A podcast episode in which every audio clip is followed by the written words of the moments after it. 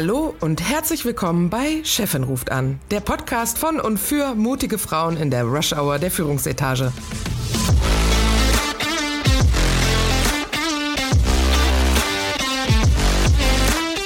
Mein Name ist Friederike Oehlerking und zusammen mit Christine Kohnke und Dr. Verena Klappdor unterhalte ich mich alle zwei Wochen über Themen, die Menschen in Führungspositionen oder solchen, die dorthin kommen wollen, interessieren. Wir bringen unterschiedliche Hintergründe und Ansichten zusammen aus der Personalabteilung, dem Engineering und Projektmanagement, aus Konzernen, Startups und der Selbstständigkeit und aus unterschiedlich gewählten Lebensmodellen, aber immer mit einem humorvollen Blick und einer authentischen Sprache. Freut euch auf unterhaltsame Geschichten aus unserem Berufsalltag, gesprenkelt mit wissenschaftlichen Fakten. Und jetzt viel Spaß bei Chefin ruft an.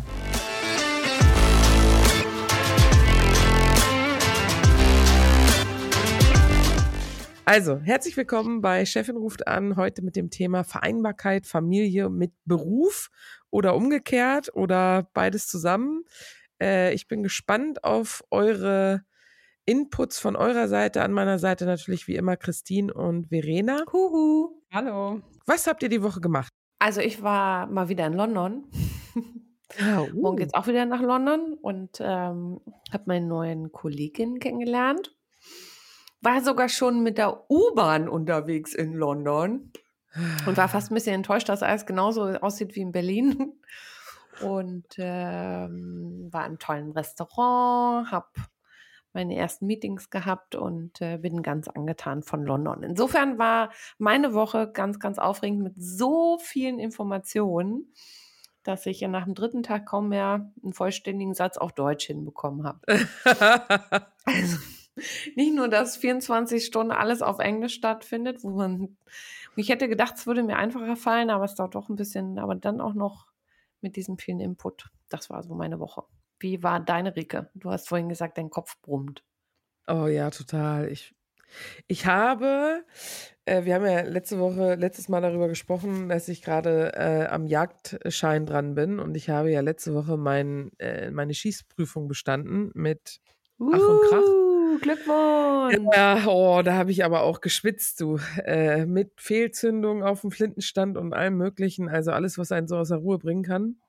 Und jetzt äh, arbeite ich mich gerade durch das gesamte Material, um irgendwie morgen, nee, Mittwoch meine äh, mündlich praktische Prüfung mh, hm, hoffentlich zu bestehen. Und ja, Zudem habe ich so ein bisschen Erkältungssymptome, weshalb das dann auch noch mal schwerer fällt, sich aufzuraffen. Aber ja, da muss ich jetzt durch und dann hoffe ich, dass ich Mittwoch meinen Schein in der Hand halte. Daher aufregend. Verena, wie war es bei dir? Danke. Ja, also wir drücken mir auf jeden Fall die Daumen. Äh, viel, viel Erfolg dabei. Ähm, ja, wie war es bei mir? Ich habe tatsächlich gerade mal parallel in meinen Kalender geguckt, was letzte Woche überhaupt so Oh je, weil ich mich nicht mehr erinnern konnte oder kann. Und ich habe aber gesehen, das liegt daran, weil ich war auf keiner Dienstreise und es äh, gab jetzt kein großes Event, irgendwie Kundentreffen oder sowas. Ähm, das heißt, ich habe tatsächlich mal äh, ausnahmsweise eine äh, ruhige Woche gehabt. Das heißt, ich war im Büro, ich war im Homeoffice, ähm, habe die Zeit gehabt, mich mal ein bisschen inhaltlich um Themen zu kümmern. Und ja, Deswegen nichts, keine großen Highlights oder so. Was mir gerade noch so einfällt, Christine, wegen der, wegen dieses äh, Sprachthemas, ne, dass man erstmal so erschöpft mhm. ist, wenn man die ganze Zeit Englisch sprechen muss und so weiter. Ich kann mich noch gut daran erinnern, als ich, das ging dir wahrscheinlich auch so, ich weiß nicht, bin mal gespannt, als ich äh, nach den vielen Jahren aus Dubai zurückgekommen bin, dass ich in der ganzen Zeit, in den ganzen drei, dreieinhalb Jahren irgendwie im geschäftlichen Englisch gesprochen habe und im privaten nur so ein Ghetto-Deutsch, also so ein Assi-Deutsch gesprochen habe. So die, und die kürzeren Sätze, wo man ja, so ein bisschen, ne, du benutzt es halt nur privat. Mhm. Und als ich dann äh, geschäftlich wieder auf Deutsch arbeiten musste, fiel es mir richtig, richtig schwer, mit hm. den ganzen Delegierten nicht äh, im Assi-Deutsch zu sprechen, sondern halt vernünftig. Machst du so? Ja, Gehst du doch, dahin? Du. Also, ganz so krass war es nicht, aber es ist schon so, dass hm. man natürlich im Deutschen da auch nochmal Unterschiede merkt und äh, das fand ich schon krass. Da bin ich mal gespannt. Ja. Wie das für dich wird. Ja, also ich hatte äh, heute einen Call mit der Dame von der Bank, um ein Bankkonto zu eröffnen. Und äh, bei nach jedem zweiten, dritten Satz musste ich fragen, könntest du es bitte nochmal wiederholen, weil ich nichts verstanden habe. Das, war bei dem britisch oh. Englisch besonders schwierig. Also ja. ich habe das bei mir mit Kollegen auch, dass ich manchmal fragen muss, könnt ihr bitte nochmal sagen, weil einfach weil der Akzent ja. gewöhnungsbedürftig ist, weil gerade im Fernsehen ja, wenn dann auch eher so der amerikanische Akzent vorherrscht. Und dann das britisch-englisch, das ist äh, anstrengend. Ja, das stimmt. Ja. Nun gut, jetzt haben wir, sind, haben wir schon quasi von dem Thema angefangen äh, mit deinem Contemporary Dancing. Ähm, wie kriegt man alles unter seinem Hut? Du hast ja gesagt, Work-Life-Balance, so Familie und Beruf. Äh, darf man ja heute eigentlich gar nicht mehr so sagen, ne? Äh, Familie und Beruf, Privatleben und Beruf. Ja. Das ist ja eher, ja, ne? besser. Wie kriegst du es alles unter einem Hut, Verena? Das frage ich mich eh mit zwei Kindern, internationalen Job und dann gehst du noch zum Sport mal. Ein Kind, ein Kind. Ein Kind? Okay, naja. Genau. Kind ist Kind, Familie. Aber es reicht. An Belastung. Ähm, ja, das frage ich mich auch manchmal, aber irgendwie ähm, kriege ich es hin. Ähm, für ähm, meinen Partner und ich war auf jeden Fall äh, ein großer, großer, wichtiger Schritt, ähm, dass wir uns recht schnell, nachdem wir nach unseren beiden Elternzeiten wieder angefangen hatten, Vollzeit zu arbeiten, äh, dazu entschieden haben, dass wir das nicht weitermachen, sondern dass wir ähm, uns aufteilen, dass nur einer Vollzeit arbeitet und der andere Teilzeit.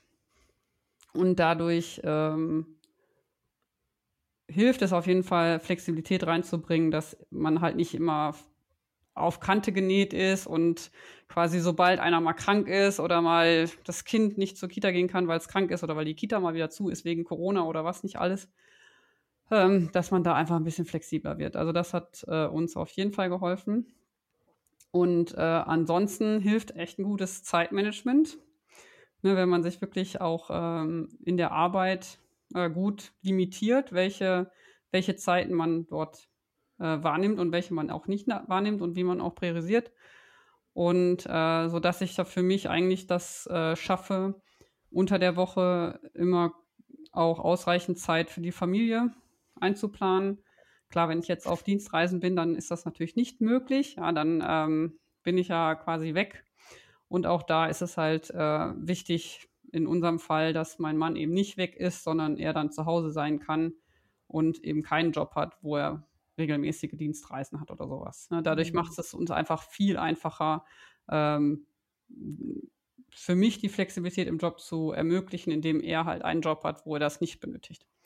Das war so, ich würde mal sagen, so der Grundstein dafür, dass man, dass wir überhaupt das schaffen, ähm, Familie und mhm. Beruf unter einen Hut zu bekommen. Und, und der, also dein Partner arbeitet in Teilzeit. Genau. Ist ja jetzt, glaube ich, auch noch nicht so der Standard, ne? Ähm, nee, sicherlich ja. nicht. Ähm, aber ich denke mal, es ist ja schon auch bei vielen Paaren so, dass eine Person Vollzeit arbeitet und die andere Teilzeit. Das ist oftmals die Frau. Ähm, mhm. Aber ich kenne auch Paare, bei denen das die, der, der männliche Partner ist. Und ähm, ich kenne aber auch Paare, die beide Vollzeit arbeiten und Kinder haben. Und ich frage mich dann immer, wie das geht. Aber, ja, kann man ähm, eigentlich ähm, sagen, glaube, das ist. Halt das wäre jetzt echt so eine Frage, die sich mir stellt. Kann, kann es sein, dass man sagen muss, es funktioniert eben nur die Vereinbarkeit auch mit, mit Familie jetzt in diesem Fall, ähm, wenn ein Partner eben äh, Karriere macht und der andere zu Hause, egal wie das aufgeteilt ist, aber es ist halt echt, wie, wie soll man es anders machen, wenn beide es machen, ne? Es kommt halt ähm, für mich, glaube ich, ein bisschen darauf an, was man unter Karriere versteht. Nicht jede ja. Karriere verlangt, dass du äh, dreimal im Monat in einem anderen ja, Land stimmt, bist oder ja. in einer anderen Stadt, sondern es gibt ja auch Karrieren, die sehr flexibel von zu Hause gestaltet werden können weiß nicht, wenn man selbstständig ist zum Beispiel oder wenn man einfach einen Job hat, wo man 100 Prozent im Homeoffice arbeiten kann, das gibt einem ja auch Flexibilität. Und Gott sei Dank gibt es ja immer mehr Arbeitgeber, die das auch unterstützen und da den Mitarbeitern auch entgegenkommen, um das zu ermöglichen und auch und dann würde ich sagen. Aber würdest du sagen, dass das funktioniert, wenn jemand äh, zu Hause ist, ähm, im, im Homeoffice, aber eben einen ambitionierten 40, 50 Stunden Job hat, äh, dass die Person es dann auch noch schafft, wenn, sagen wir mal, Kitas und so weiter, dann Kind abholen und all das. Ähm, oh, das weiß ich nicht, ob das nicht trotzdem, ob du nicht trotzdem der einen Partner brauchst, der äh, nur halbtags arbeitet, um halt das organisatorische drumherum um den Job zu machen. Ich meine, wir alle kennen den Job und äh, oder diese äh, Jobs, wo du eben 40, 50 Stunden, selbst wenn du die zu Hause verbringst, äh, bist du ja nur am Telefon und nur am Machen, dass du fast ja noch nicht mal zum Haushalt kommst, wenn nicht gerade am Wochenende. Und ich weiß nicht, ja, ob, also, ob, das, ob du das schaffst. Also die ähm, Kollegen und Kolleginnen, die ich habe, bei denen ja. es so ist, dass sie Vollzeit beide arbeiten und, äh, und ein, ein, zwei, drei Kinder haben, äh, da kenne ich das so, dass äh, halt irgendein anderes, andere Art von Unterstützernetzwerk äh, aufgebaut ja. werden muss. Sei es eine Nanny, so. sei es ein Au-pair, ja. sei es äh, die Mutter oder ne, die, die Schwiegereltern, die Richtig. regelmäßig äh, das Kind von der Kita abholen. Oder man muss halt ähm, sagen, ich möchte mein Kind ähm, äh, länger als äh, 3 Uhr oder 2 Uhr in die Kita bringen, sondern ich bringe mein Kind halt bis 17, 18 Uhr in die Kita gibt ja auch ja. Kitas, die äh, länger offen haben. Wenn man okay. das mit sich, ähm, ja, wenn man das gerne möchte und das äh, auch für sich als akzeptables Setup äh, akzept, ne, annimmt, dann ist sowas natürlich auch möglich. Also man, ja. aber irgendwer muss sich natürlich um die Kinder kümmern. Und wenn ja, man es nicht selber macht, ne? dann muss man halt dafür äh, extern, außerhalb der Beziehung, eine mhm. Lösung finden. Ja, aber klar, ohne geht das nicht, weil äh, ich meine, so Kinder, ja, es kommt natürlich auch immer ein bisschen aufs Alter der Kinder drauf an. Aber ähm, wenn die jetzt in der Grundschule sind, dann haben die meisten, glaube ich, bis 12, 1 Uhr Unterricht oder so. Ja. Weiß ich nicht. Dann gibt es vielleicht noch Ganztagsschulangebote, die gehen aber, glaube ich, auch immer nur bis um halb vier, vier. Also irgendwas muss man sich da schon überlegen. Ne? Hm. Wenn man jetzt unbedingt einen Job haben möchte, der einen bis länger als vier, halb fünf beschäftigt. Hm. Ja, ja, ja, ja. Ich meine, ist ja im Ausland jetzt auch nicht untypisch, ne?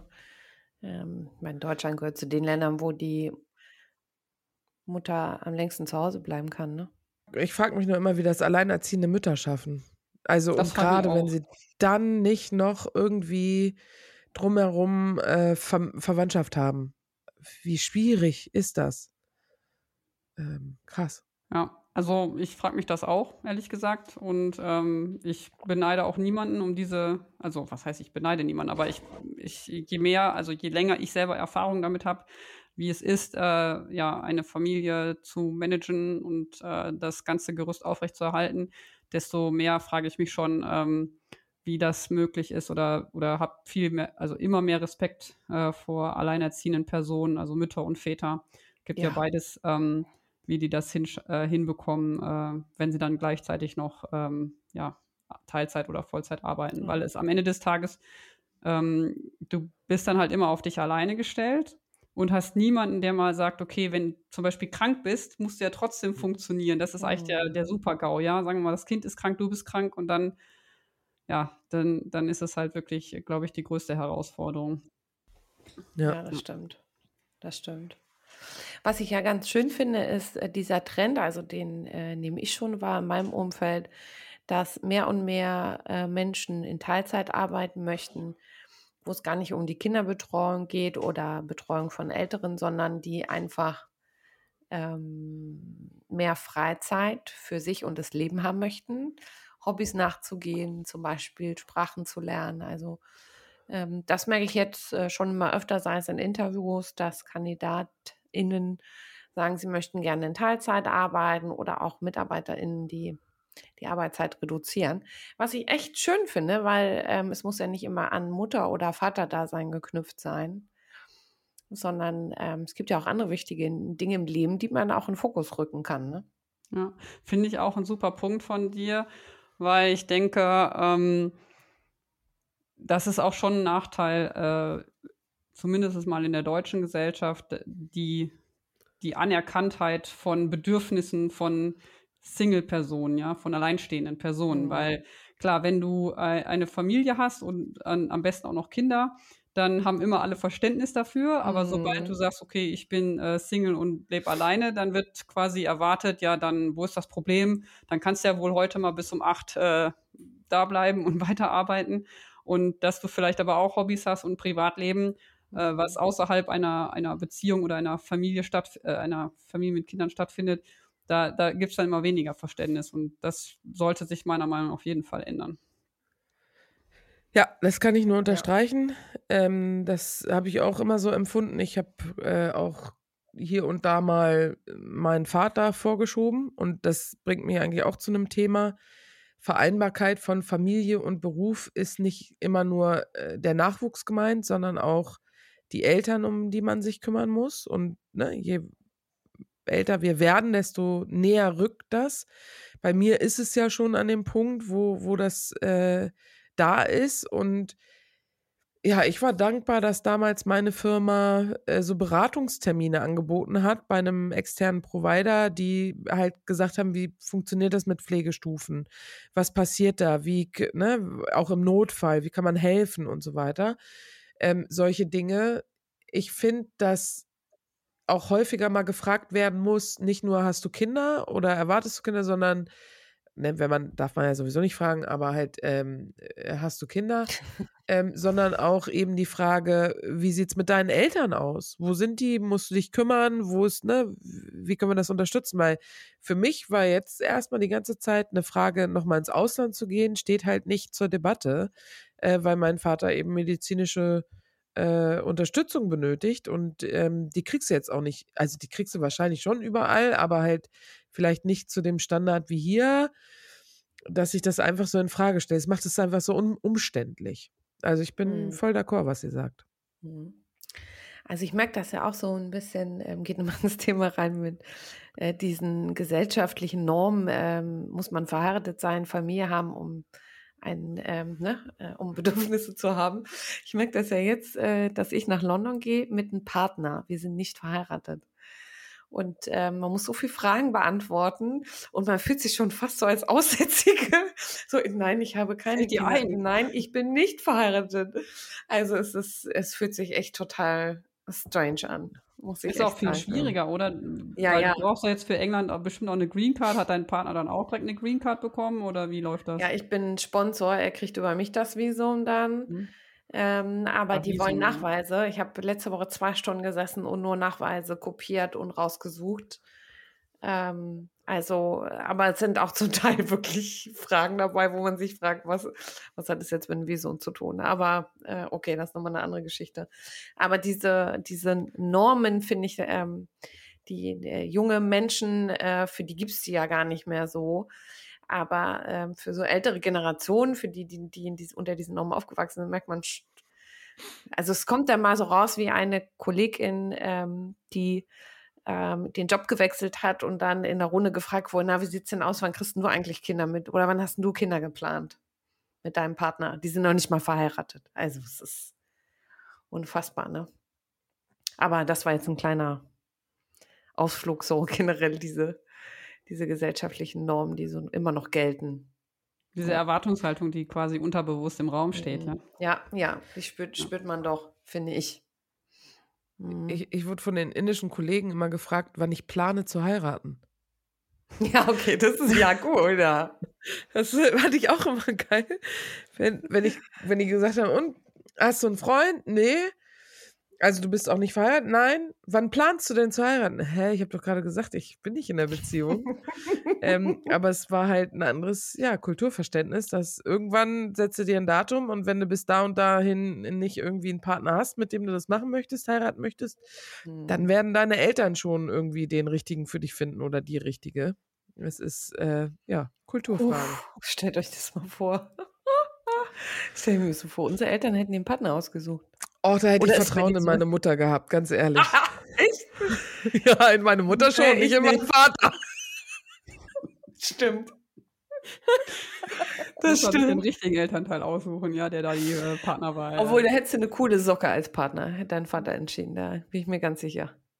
Aber ich wollte noch mal eins sagen, ja. weil was ich auf jeden Fall positiv finde, ist, dass äh, wir durch, ähm, durch die Zeit äh, ähm, mit dem vielen Homeoffice, durch Corona, was ja für viele ähm, Arbeitnehmer möglich war, also jetzt natürlich für Kollegen im Einzelhandel jetzt nicht, aber für viele Kollegen, die äh, Bürojobs haben, äh, war das jetzt ja durch äh, Corona möglich, ähm, viel mehr Zeit zu Hause zu verbringen und äh, dadurch auch äh, sich äh, ähm, Commute-Zeit, also Wege zur Arbeit und zurück zu sparen.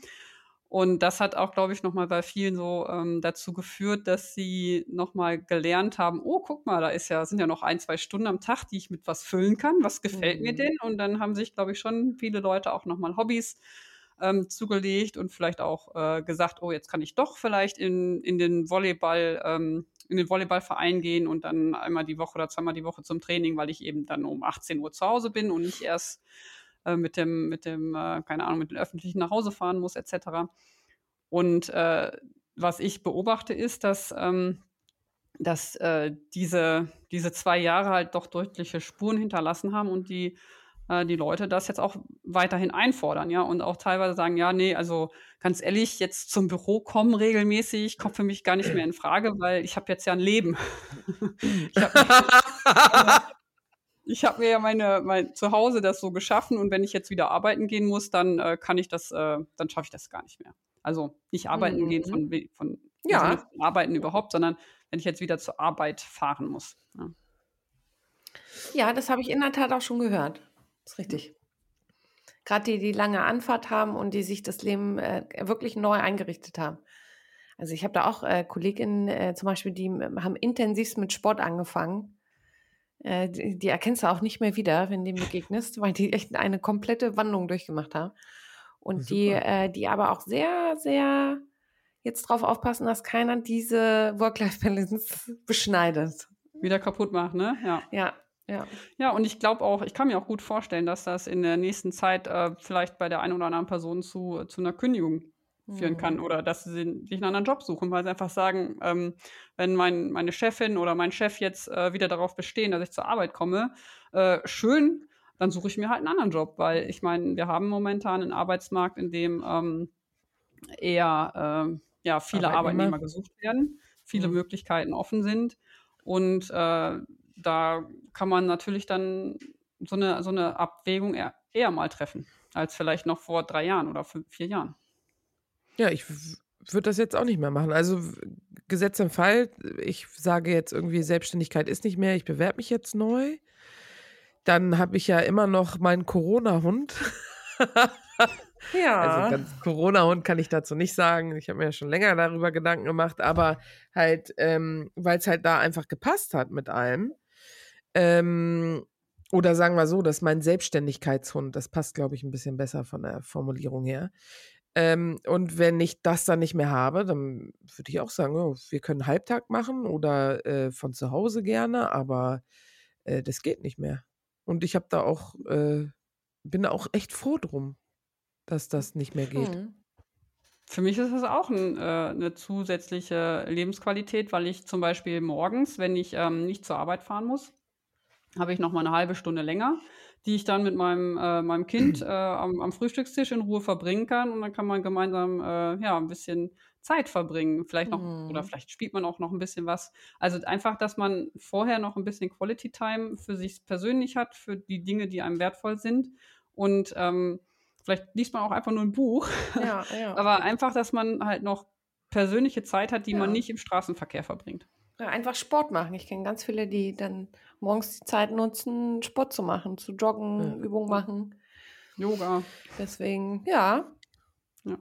Das, aus der privaten Perspektive, glaube ich, können wir das alle nachvollziehen, was daran die Vorteile sind.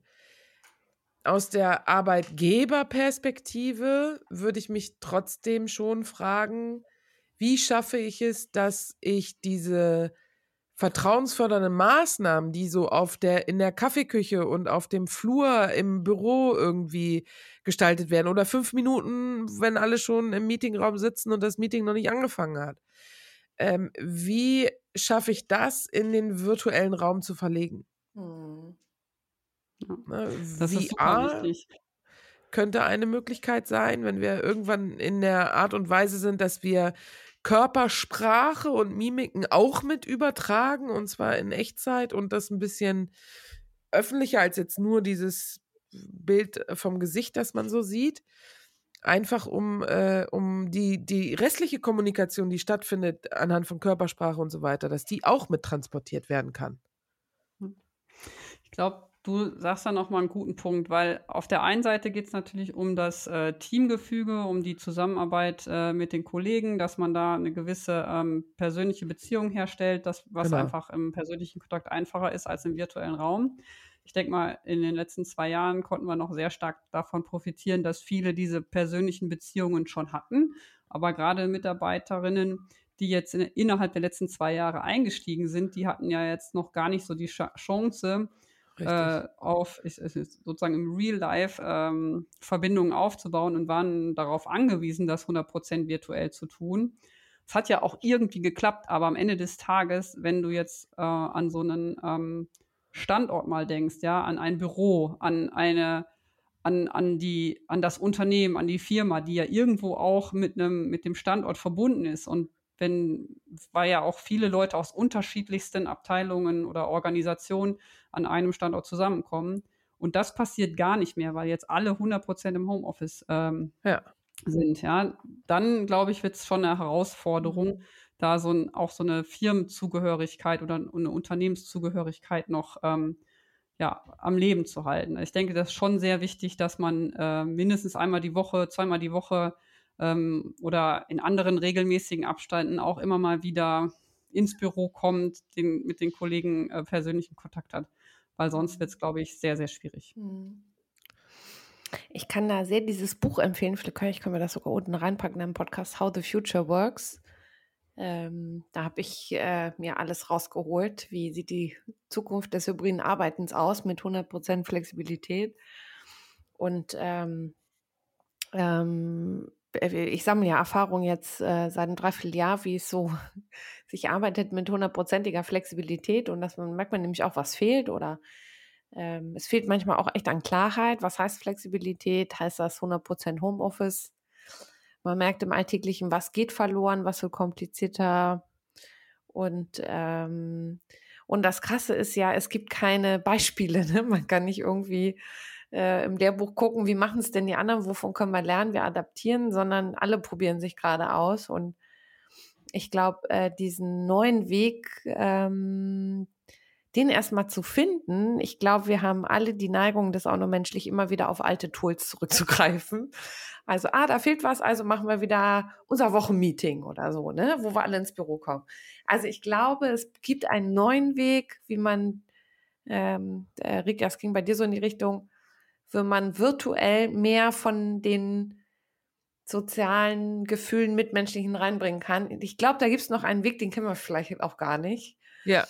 Aber ja, ich glaube, glaub im auch. Moment sind es immer die alten Methoden, die wir auf den Tisch packen. Mit denen dann müssen wir jetzt äh, alle mal zusammenkommen, weil ich finde das auch wichtig, äh, gebe ich dir total recht, Verena.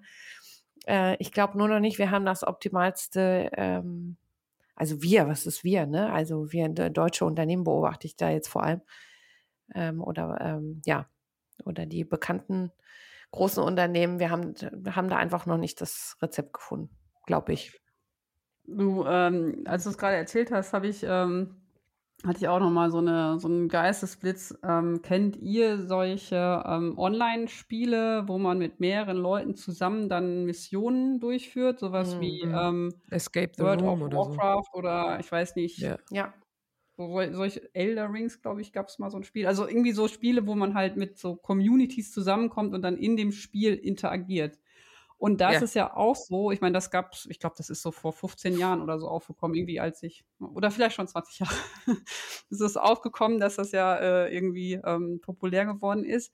Und da gab es ja auch viele, ähm, die in diesen, in diesen Gruppen dann äh, ihre, ihre ja, Missionen da erfüllt haben, die dann äh, dadurch, dass sie im Spiel miteinander kommuniziert haben und zusammen halt äh, ja irgendwelche Abenteuer erlebt haben, dadurch also richtig Freundschaften gebildet haben und dann nach einem halben Jahr, nach einem Jahr, wo man online zusammen gespielt hat, hat man sich dann mal im, im normalen Leben getroffen und sich dann direkt gut verstanden, ja, einfach weil man halt dieses, dieses äh, intensive Zusammen, äh, ja, Erleben, on, Online-Erleben hatte. Und ich glaube, vielleicht ist das auch so ein Punkt, wo man versuchen muss, diesen spielerischen Charakter mehr noch in die Arbeit zu integrieren, dass man wirklich in den Teams ähm, so intensiv miteinander kommuniziert und arbeitet, dass man das Gefühl hat, man ist quasi noch sehr zusammen. Und das ist natürlich dann einfacher, wenn man wirklich integrierte Teams hat, wo man auch viel vielleicht in Meetings sitzt und viel miteinander redet und nicht, sage ich jetzt mal, eine Arbeit hat, wo man sagt, okay, das ist jetzt ein Arbeitspaket, das fängt, fängt am Montag an und das gibst du Freitag ab und zwischendurch brauchst du eigentlich mit niemandem reden. Dann ist es ja viel schwieriger. Ne? Wenn du aber Teams hast, wie zum Beispiel, wenn du diese äh, Scrum-Methode benutzt, dass du dich ähm, einmal am Tag morgens für fünf bis zehn Minuten zum Stand-Down triffst und dann einmal äh, die Runde gehst, vielleicht dein Kanban-Board vor dir hast und dann ne, besprichst, wer welche Actions ähm, abgearbeitet hat und, und wo es Probleme gibt, dann führt das ja auch dazu, dass du so einen routinierten Kontakt hast mit deinem Team. Ich denke mal, sowas mhm. hilft auf mhm. jeden Fall dann äh, auch im, äh, ja, im, im Arbeitsleben, um halt trotzdem so ein bisschen so ein Team, Teamgefüge und Zugehörigkeitsgefühl zu generieren.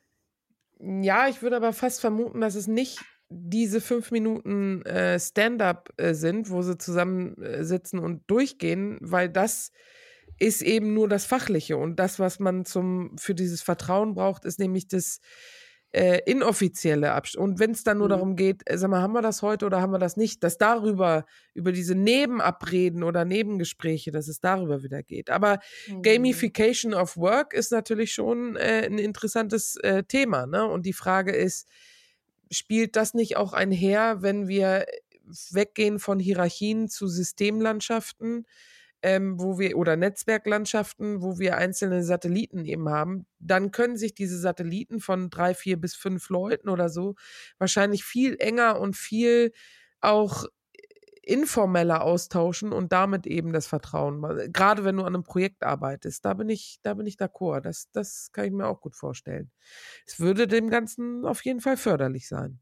Mir fällt gerade auf, wir sind total von unserem Ursprungsthema abgewichen. Work-Life-Balance. ähm, wie wie äh, ist das Stimmt. denn bei, bei dir, ähm, äh, Friederike? Ich meine, als Selbstständige bist du ja selbst und ständig. Und da läuft man doch auch Gefahr, dass die Work-Life-Balance hinten rüberfällt, oder? Weil man permanent irgendwie mit seinem, mit seinem Job verheiratet ist. Oder wie läuft das bei dir? Das Schöne ist die Flexibilität dabei. Ne? Ich muss mich halt mit niemandem abstimmen, in dem Sinne, dass ich zu dem, äh, also äh, im Büro die immer treffen würde, sondern da bin ich ja alleine.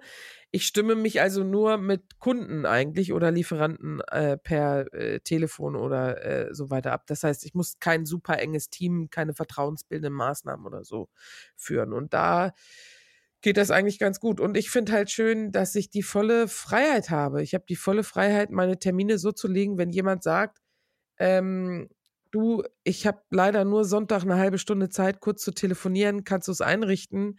Dann kann ich das einrichten. Dann ist das, ne, ich muss nicht darauf achten, dass ich äh, Samstag und Sonntag keine Termine entgegennehme, weil ich dafür montags auch um 11 Uhr einfach mal äh, zwei Stunden einkaufen gehen kann, wenn ich das muss. Ne? Also ähm, das macht es halt einfach äh, super schön. Diese Freiheit zu haben, jede Minute selbst zu verplanen, ohne mit irgendjemanden abzustimmen oder von irgendjemandem ein Meeting draufgedrückt zu bekommen, äh, dass man nicht selber in der eigenen Kontrolle hat. Na, und ich finde, es gehört halt auch Selbstdisziplin dazu. Ne? Ähm, wir hatten ja mal das äh, Thema, äh, Verena, mit der Frage, ne? 40 Stunden runterdrehen auf Teilzeit äh, selber aber erstmal 50 Stunden arbeiten oder 60. Und ähm, ich glaube, man muss halt auch da schon, auch für die Leute, die das schaffen, weil sie eben einen Hintergrund haben, der ihnen den Rücken frei hält, 50, 60 Stunden zu arbeiten oder weil sie Single sind, ähm, auch die dürfen sagen, ey, ich habe jetzt mal Feierabend und ich fordere jetzt mal meine den, den Lebensanteil an meiner Life-Work-Balance irgendwie ein ähm, und arbeite eben nur meine vertraglichen 40 Stunden. Und dazu gehört halt auch der Punkt, einen Griffel irgendwann mal fallen zu lassen, um sich die Möglichkeit zu geben, mal Sport zu machen, raus mal Freunde zu treffen, mal was anderes zu machen, als halt Mhm. echt nur schlafen, Büro, schlafen, Büro, schlafen, Büro. Oder selbst wenn es Homeoffice ist. Ne? Ja, das stimmt. Gut. Wie nennt man das nochmal mit dieses, äh, nicht Great Resignations, wie heißt die? Die. Auch ähm, Great Resignation, sagt nee. Silent das- Quitting. Ja, Silent Quitting. Ah, okay, das meinst du. die, die, Das ist noch schlimmer, Ja, eigentlich, aus, aus schlimmer. Also ja, ich finde das eigentlich eine sehr gesunde Bewegung. Äh, Ja, muss ich auch sagen. alle Extremen finde ich immer nicht so gut, aber äh, auf jeden Fall äh, ha- haben das äh, manche Generationen nicht richtig gemacht. Gerade mal so, wenn man am Babyboomer auf die Babyboomer guckt, dass mal so ein Gegentrend kommt, finde ich auch gar nicht schlecht. Das Mittelmaß ist immer meistens besser. Besser, ne? Ja, das Ja. stimmt. Okay. Gut. Haben wir es, Dann- ne, für heute? Ich glaube auch. Haben wir das weite Feld äh, von ähm, Vereinbarkeit zwischen Familie und oder überhaupt Privatleben und Beruf umrissen und überall nochmal so reingeleuchtet. Äh, ich glaube auch, wir haben das ganz gut abgegrast, das Feld. Vielen Dank euch beiden für die heutige äh, Podcast-Folge und ich freue mich aufs nächste Mal. Super, danke. Schönen Abend noch. Bis dann. Tschüss. Ciao.